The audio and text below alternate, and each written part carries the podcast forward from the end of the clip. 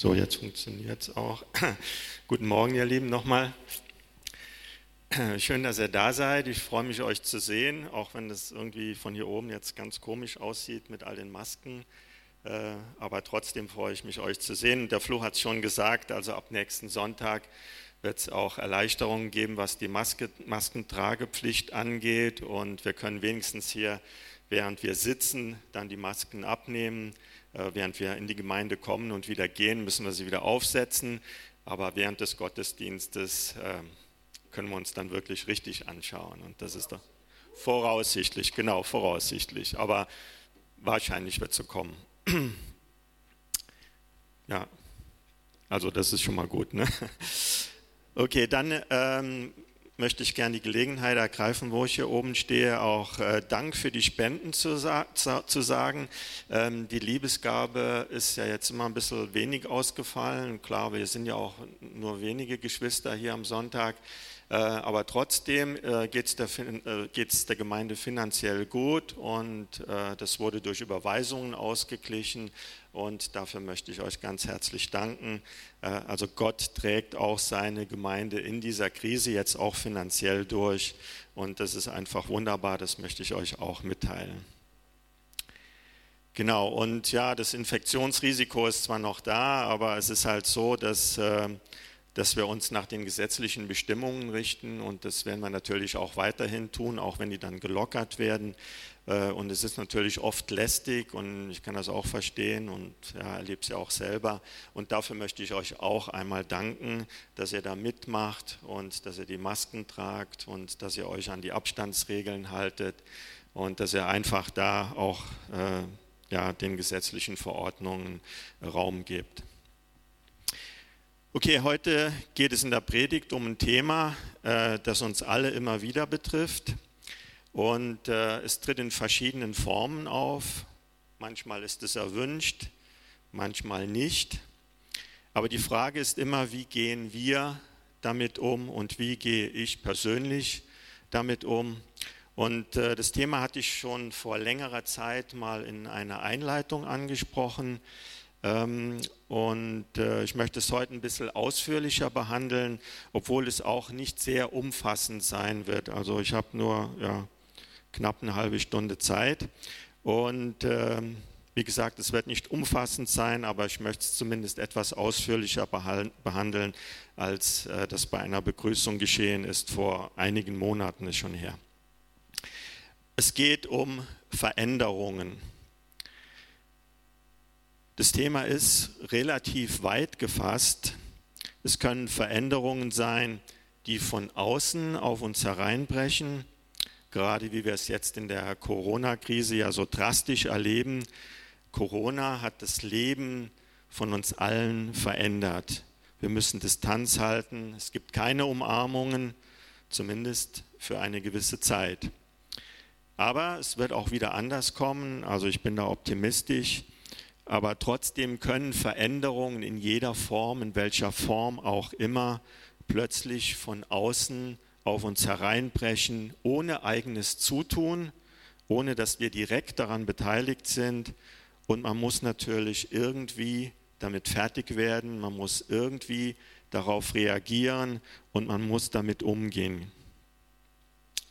Das ist die eine Klasse sozusagen, also Veränderungen, die von außen auf einen hereinkommen. Und dann gibt es noch eine zweite Klasse von Veränderungen. Es gibt natürlich noch mehr, aber die, möchte ich, die beiden möchte ich heute herausstellen. Und diese Veränderungen betreffen einen selbst als Person. Und ich weiß jetzt nicht, wie es euch geht, äh, aber manchmal verzweifelt man ja regelrecht an sich selber oder vielleicht eben auch an Gott. Einmal, weil man sich selbst nicht ändern kann oder ändern will.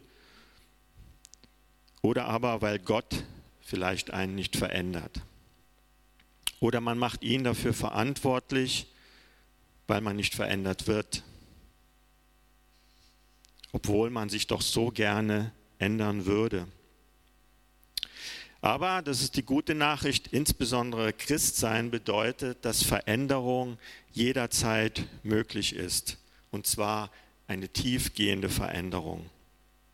Und diese zwei Klassen von Veränderungen möchte ich heute mal ein bisschen näher betrachten. Es gibt natürlich noch viel mehr, das habe ich schon gesagt, aber mehr Zeit bleibt einfach nicht. Zunächst also zu den Veränderungen, die von außen auf uns einbrechen, ohne eigenes Zutun. Meistens, es ist zwar nicht immer so, aber ist es so, dass wir uns gegen Veränderungen wehren. Es passt uns einfach nicht. Und die Frage ist erstmal, warum ist es so? Warum passen uns Veränderungen oftmals nicht? Es ist so, dass wir den Status quo kennen und man fühlt sich wohl darin. Natürlich. Das kann die Lebenssituation sein, das private Umfeld, Freundschaften vielleicht, der Job oder auch die Gemeinde. Und es kann also ganz vielfältig sein und viele Bereiche unseres Lebens betreffen. Eigentlich alle Bereiche. Aber warum fühlen wir uns nicht wohl dabei, wenn sich was ändert? Veränderung hat mit Ungewissheit zu tun, mit Neuem, mit Unbekanntem. Und in der Regel mögen wir das eigentlich nicht. Es gibt natürlich auch Ausnahmen, das ist klar, aber zumindest ist es in der Regel so. Veränderungen, die erzeugen Stress. Ein neuer Job, erzeugt Stress. Ein neuer Chef erzeugt Stress. Eine neue Umgebung erzeugt Stress. Und Veränderung macht auch oft Angst, wenn man zum Beispiel seinen Job verliert. Wie soll es weitergehen? Der Ausgang einer Veränderung ist vielleicht ungewiss. Man weiß nicht, wie das enden wird. Und all das mögen wir nicht und wir wehren uns in der Regel gegen Veränderung. Dagegen lesen wir aber in Römer 8, Vers 28. Wir wissen aber, dass denen, die Gott lieben, alle Dinge zum Guten mitwirken, denen, die nach seinem Vorsatz berufen sind. Und seien wir ehrlich, manchmal ist das schwierig zu glauben insbesondere wenn man gerade in einer schwierigen Situation steckt. Aber dennoch, Gottes Wort zählt. Gottes Wort zählt. Und das, was es, was es im Vers 28 sagt, das zählt, das ist maßgebend. Nicht die Umstände, nicht die Situation. Die Situation ist nicht maßgebend, sondern Gottes Wort. Gottes Wort zählt. Und es kann vielleicht sein, dass Gott andere Pläne mit dir vorhat. Es gibt so viele Beispiele in der Bibel, wo plötzlich Veränderungen auf Menschen zukamen und die hauptsächlich auch von Gott gewollt waren und die von Gott kamen. Bei Abraham zum Beispiel, bei Moses, bei Maria und Josef, bei Petrus, Paulus, ja, die Bibel ist voll davon. Ich meine, man könnte hier noch ganz viele nennen, aber das kann ich hier jetzt nicht im Einzelnen ausführen, aber ihr wisst, wovon ich spreche. Und was mich persönlich auch beruhigt, ist, dass jede Veränderung, die auf mich zukommt und die auf uns zukommt, dass Gott diese Veränderung kennt. Er weiß, was da passiert und es hat den Zweck, dass er mit uns zum Ziel kommt. Toni hat schon am Anfang darum gebetet und äh, er kommt mit uns an, ans Ziel. Das ist wichtig. Und jede Veränderung hat auch diesen Zweck, damit er mit uns ans Ziel kommt. Und das Ziel ist, dass wir Jesus Christus immer ähnlicher werden. Ich komme da später nochmal darauf zurück. Und wenn wir die Veränderungen, die Gott kennt und die er auch zulässt, in diesem Licht sehen, dann können wir auch ganz anders damit umgehen. An der Veränderung selbst können wir nichts ändern. Aber wir können Gott vertrauen, dass er gute Pläne vorhat und dass er mit uns zum Ziel kommt. Er hat sein Werk begonnen und er wird es auch vollenden. Jetzt zur anderen Klasse von Veränderung. Veränderung, die einen selbst betrifft, die man vielleicht möchte, die man sich vielleicht wünscht oder möglicherweise eben auch nicht. Es kommt ganz darauf an, was es ist. Und manchmal denkt man, es ist halt so, wie es ist und man verzweifelt vielleicht an sich selber. Es ändert sich eh nichts. Es kann sich nichts ändern. Ich kann mich nicht ändern. Hab schon hundertmal versucht, es klappt einfach nicht. Andere können sich vielleicht ändern, aber ich nicht. Und man gibt vielleicht auf. Oder aber, das ist die andere Seite, ich bin halt so, wie ich bin. Man muss mich halt akzeptieren. Das heißt, ich will keine Veränderung. Ich will so bleiben, wie ich bin, mit allen meinen Fehlern. Wenn wir Jesus nachfolgen, dann ist Veränderung aber immer möglich. Immer. Veränderung ist immer möglich. Als Nachfolger Jesu haben wir den Heiligen Geist. Und durch sein Wirken ist tiefgehende, fundamentale Änderung möglich. Und ich denke, die größte Veränderung, die wir alle als Christen erlebt haben, ist unsere Bekehrung. Gott schenkt ein neues Leben, alles ist neu und das Alte ist vergangen. In 2. Korinther 5, 17 heißt es, daher, wenn jemand in Christus ist, so ist er eine neue Schöpfung. Das Alte ist vergangen, siehe, Neues ist geworden. Und falls du diese Veränderung bisher noch nicht erlebt hast, dann möchte ich dich ermutigen, dass du dein Leben Jesus anvertraust, dass du Sündenvergebung empfängst und dass du ihm nachfolgen kannst und dass du ewiges Leben mit ihm zusammen haben wirst. In Epheser 4, die Verse 20 bis 24, dort heißt es, ihr habt Christus doch gehört und seid in ihm gelehrt worden, wie es Wahrheit in Jesus ist, dass ihr, was den früheren Lebenswandel angeht, den alten Menschen abgelegt habt, der sich durch die betrügerischen Begierden zugrunde richtet. Dagegen erneuert werdet in dem Geist eurer Gesinnung und den neuen Menschen angezogen habt, der nach Gott geschaffen ist in wahrhaftiger Gerechtigkeit und Heiligkeit. Also in Jesus ist Veränderung möglich, jederzeit und immer. Und wenn wir Jesus begegnen, dann verändern wir uns. Eine Begegnung mit Jesus bewirkt in jedem Fall Veränderung. Wenn wir Jesus begegnen, wenn wir eine Begegnung mit ihm haben, dann ändert das unser Leben, dann verändert uns das.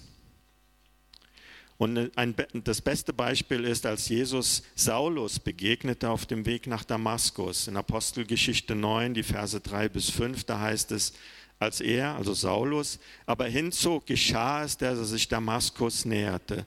Und plötzlich umstrahlte ihn ein Licht aus dem Himmel. Und er fiel auf die Erde und hörte eine Stimme, die zu ihm sprach, Saul, Saul, was verfolgst du mich? Er aber sprach, wer bist du, Herr? Er aber sagte, ich bin Jesus, den du verfolgst. Und vor der Begegnung mit Jesus sah das Leben von Saulus ganz anders aus, nämlich so, das erste Mal wird erwähnt, als Stephanus, das erste Mal wird er erwähnt, als Stephanus gesteinigt wurde, da war er mit dabei. Saulus aber willigte in seine Tötung mit ein, heißt es da in Apostelgeschichte 8, Vers 1. An jenem Tag entstand aber eine große Verfolgung gegen die Gemeinde in Jerusalem. Oder dann etwas später, im Vers 3, Saulus aber verwüstete die Gemeinde, indem er der Reihe nach in die Häuser ging, und er schleppte sowohl Männer als auch Frauen fort und überlieferte sie ins Gefängnis. Ein bisschen später, in Apostelgeschichte 9, Vers 1, Saulus aber schnaubte immer noch Drohung und Mord gegen die Jünger des Herrn. Das war sein Leben, das war der Standard. Und dann hat er die Begegnung mit Jesus und sein Leben verändert sich total. Und aus Saulus wurde schließlich Paulus. Jede Begegnung mit Jesus verändert uns, auch wenn es jetzt nicht so drastisch passiert wie bei Saulus bzw. Paulus, aber jede Begegnung mit Jesus verändert uns.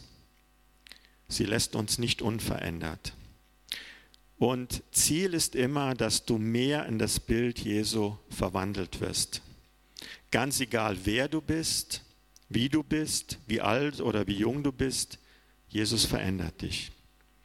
Er ist der Töpfer und wir sind der Ton. Durch seine Hand verändert er uns. In Jesaja 64 im Vers 7 lesen wir, Aber nun, Herr, du bist unser Vater, wir sind der Ton und du bist unser Bildner und wir alle sind das Werk deiner Hände. Du lebst, weil Gott dich geschaffen hat und er arbeitet weiter an dir, er formt dich. 1. Mose 1, Vers 26. Und Gott sprach, lasst uns Menschen machen in unserem Bild, uns ähnlich. Etwas später, Vers 27, und Gott schuf den Menschen nach seinem Bild, nach dem Bild Gottes schuf er ihn, als Mann und Frau schuf er sie. Jetzt mal ganz ehrlich, was für eine Ehre ist es, so auszuschauen wie Gott? Was für eine Ehre ist es? Das ist doch wunderbar. Er hat uns erschaffen und er formt uns. Er ist an uns, es ist an uns, diese Veränderung zuzulassen, offen zu sein für Veränderung. Und ich bin so froh, dass wir den Heiligen Geist haben, weil er unser Beistand und unser Helfer ist. Und durch ihn können wir uns verändern lassen. Und wir können auf die Führung von Gott vertrauen und die Änderung annehmen, weil er formt uns. Ich bin so froh, dass Gott an uns arbeitet und nicht jemand anders, dass er uns formt und dass er uns ändert.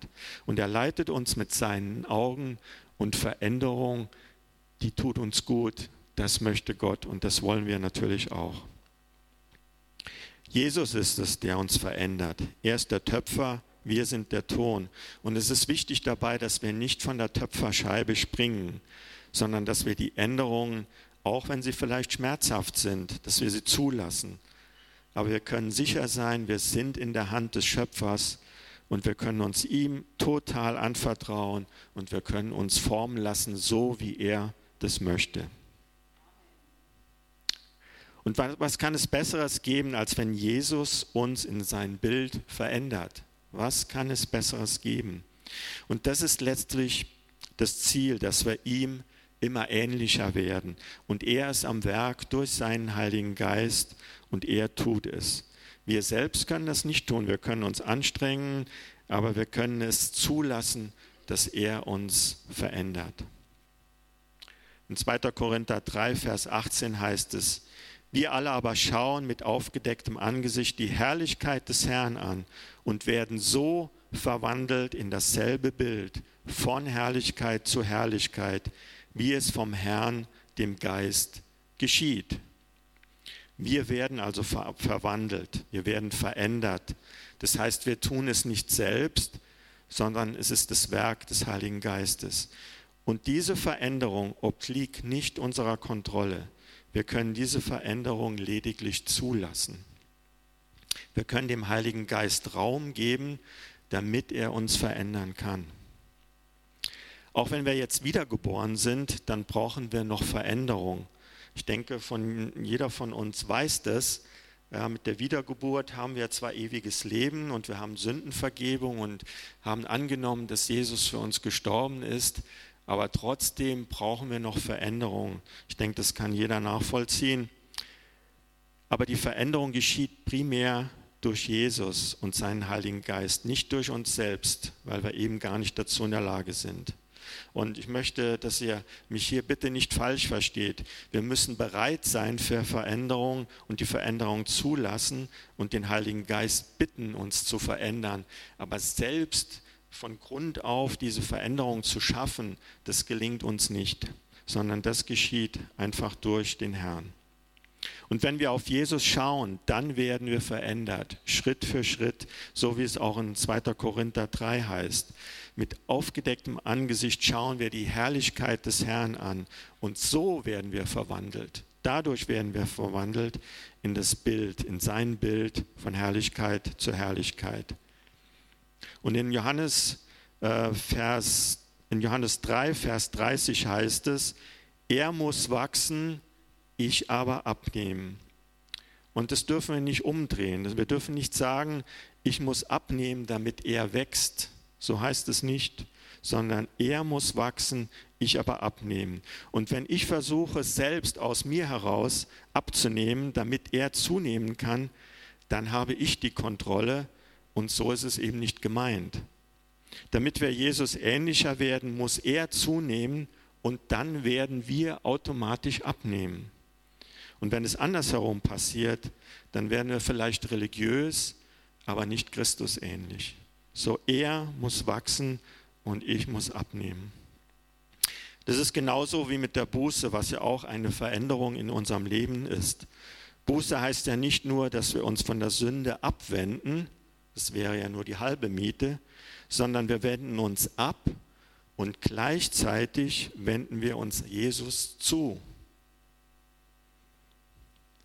Gleichzeitig wenden wir uns ihm zu, der für unsere Sünden am Kreuz gestorben ist und uns erlöst hat. Wenn wir uns nur von der Sünde abwenden, das, das kann jeder, das, das, können auch, das kann auch jemand tun, der jetzt nicht gläubig ist, abwenden, aber gleichzeitig Jesus zuwenden. Darin äh, liegt die Rettung. Also wir wenden uns ab und wenden uns gleichzeitig Jesus zu und haben dadurch Sündenerlösung.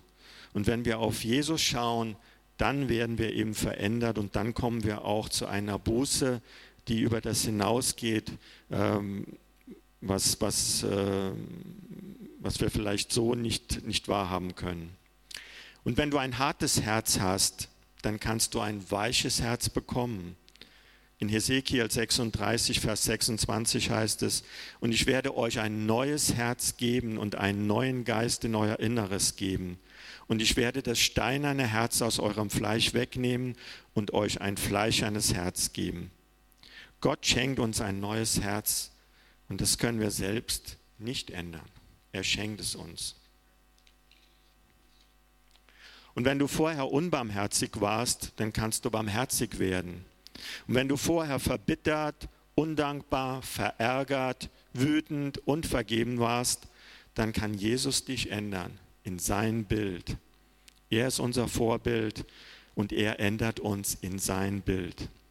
Und wenn wir Jesus ernsthaft nachfolgen, dann tut er das auch.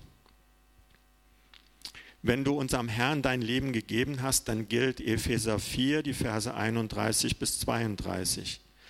Alle Bitterkeit und Wut und Zorn und Geschrei und Lästerung sei von euch weggetan, samt aller Bosheit.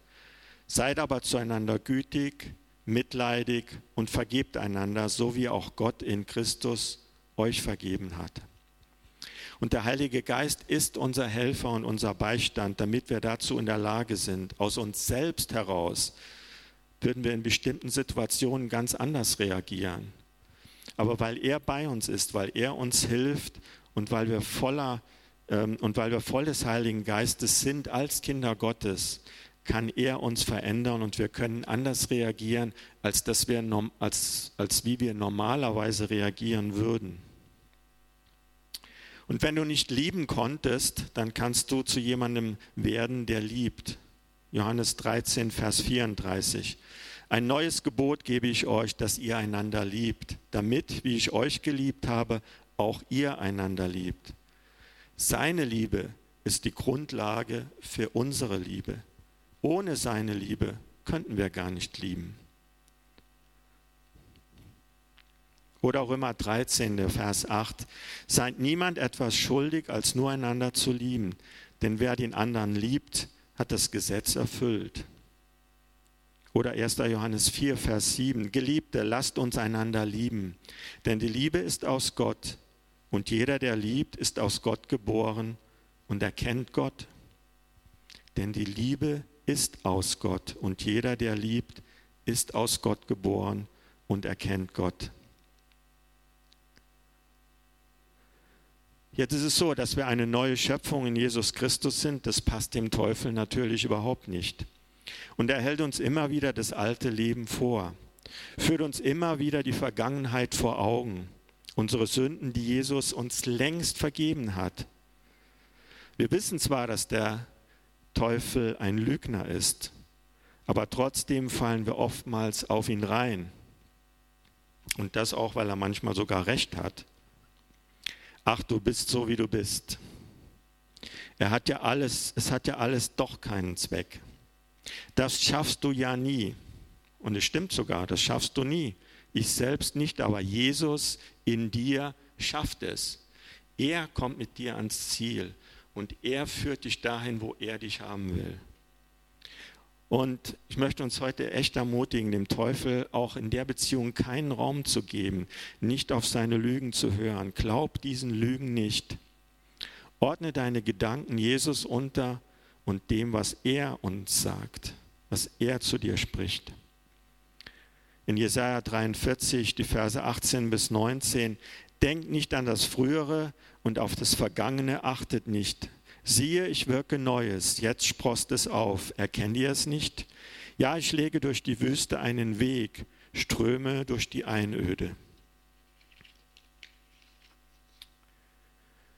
Nicht an der Vergangenheit festhalten. Das ist manchmal schwierig, ich weiß das selber. Ja, es kommen Dinge aus der Vergangenheit hoch und man denkt darüber nach und hält vielleicht sogar daran fest. Und der Ernst hat vor zwei Wochen über die drei Dimensionen des Lebens gesprochen und auch über die Vergangenheit, die man nicht ändern kann. In der Vergangenheit forschen zu einem gewissen Grad ist okay, weil man vielleicht Dinge besser einordnen kann oder weil man sie eher verstehen kann. Aber an der Vergangenheit festzuhalten, das hindert uns. Das hindert uns, Gott nachzufolgen. Und Gottes Wort mahnt uns, nicht an der Vergangenheit festzuhalten, weil sie erstens auch vergeben ist, die Vergangenheit, und zweitens, weil wir gebunden werden durch die Vergangenheit. Die Vergangenheit lähmt uns, in unserem neuen Leben mit Jesus vorwärts zu gehen. Und genau das will der Feind, genau das will der Teufel.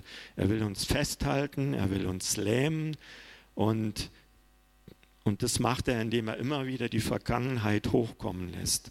Aber wir sollen an der Vergangenheit nicht festhalten. Und ähm, äh, wenn ich an Paulus denke, Philippa 3, Vers 13, da heißt es, da schreibt er, ich vergesse, was da hinten, strecke mich aber aus nach dem, was vorn ist und jage auf das Ziel zu, hin zu dem Kampfpreis der Berufung Gottes nach oben in Christus Jesus. Und ich denke, Paulus weiß hier, wovon er spricht, weil wenn man sein Leben betrachtet, bevor er Jesus begegnet ist, dann können wir nachvollziehen, was er hier meint. Er vergisst die Vergangenheit. Er ist errettet worden durch die Begegnung mit Jesus und er braucht nicht an der Vergangenheit haften zu bleiben. Er braucht sich nicht durch die Vergangenheit lähmen zu, zu lassen. Und er lässt die Vergangenheit hinter sich und hält nicht daran fest, weil Jesus ihn frei gemacht hat davon. Jesus hat ihn frei gemacht und er kann sich ausrichten auf das Ziel, nämlich Jesus ähnlicher zu werden. Und Jesus ist unser Ziel. Jesus schenkt uns neues Leben und macht uns frei von der Vergangenheit. Und wir müssen nur unserem Gott glauben. Und wir unterliegen keinem Schicksal, wo wir uns nicht verändern können, weil wir sind, wie wir sind. Unsere Vergangenheit ist nicht unser Schicksal. Wir müssen nicht zwangsläufig so bleiben, wie wir sind. Und wir müssen nicht zwangsläufig so bleiben, wie wir vielleicht erzogen worden sind. Vieles war vielleicht gut, aber vieles war vielleicht auch nicht so gut. Und Veränderung ist möglich. Veränderung ist immer möglich für dich, für mich und für jeden von uns. Und diese Veränderung geschieht durch Jesus und durch den Heiligen Geist. Und ich möchte dich heute ermutigen, gib nicht auf, glaub den Lügen des Feindes nicht. Bleib dran, bleib an Jesus dran und gib nicht auf. Die Basis von alledem ist, was Jesus für uns getan hat am Kreuz.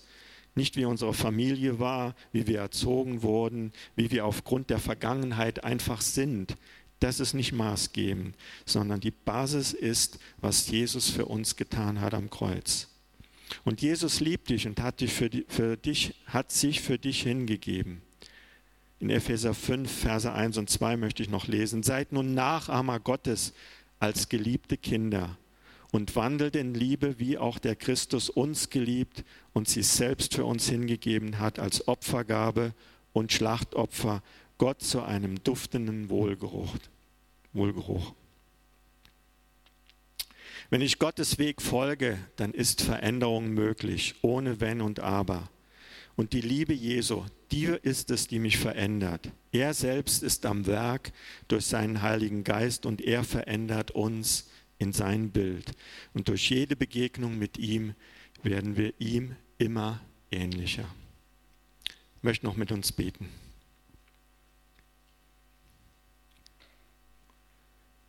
Vielen Dank, Herr Jesus, dass du uns erschaffen hast, Herr, dass du uns so gemacht hast, wie du uns haben wolltest und dass du weiter an uns arbeitest. Herr, du bist der Töpfer, wir sind der Ton und du formst uns, Herr.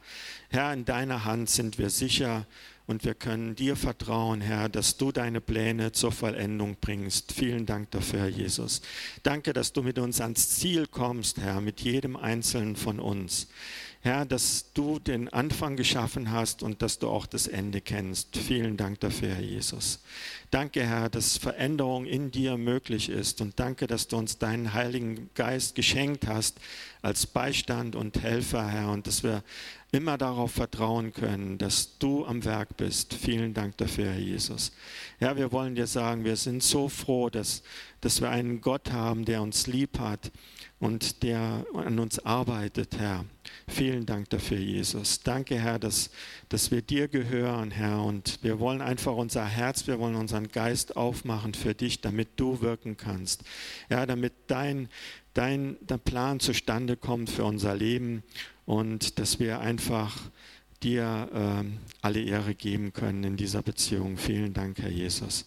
Danke, Herr, dass du jeden Tag bei uns bist, Herr, dass du uns deine Liebe so sehr schenkst, Herr, dass wir, dass wir geborgen sind und dass wir dir äh, vertrauen können in allen Dingen, auch wenn Veränderungen in unserem Leben kommen, Herr, Herr, Veränderungen, die du vielleicht zulässt oder die einfach vielleicht so kommen, aber aber du machst Gutes daraus, Herr. Und wir wollen dir sagen, Herr, wir lieben dich von ganzem Herzen und wir danken dir, dass du uns zuerst geliebt hast. Vielen Dank, Herr Jesus. Amen.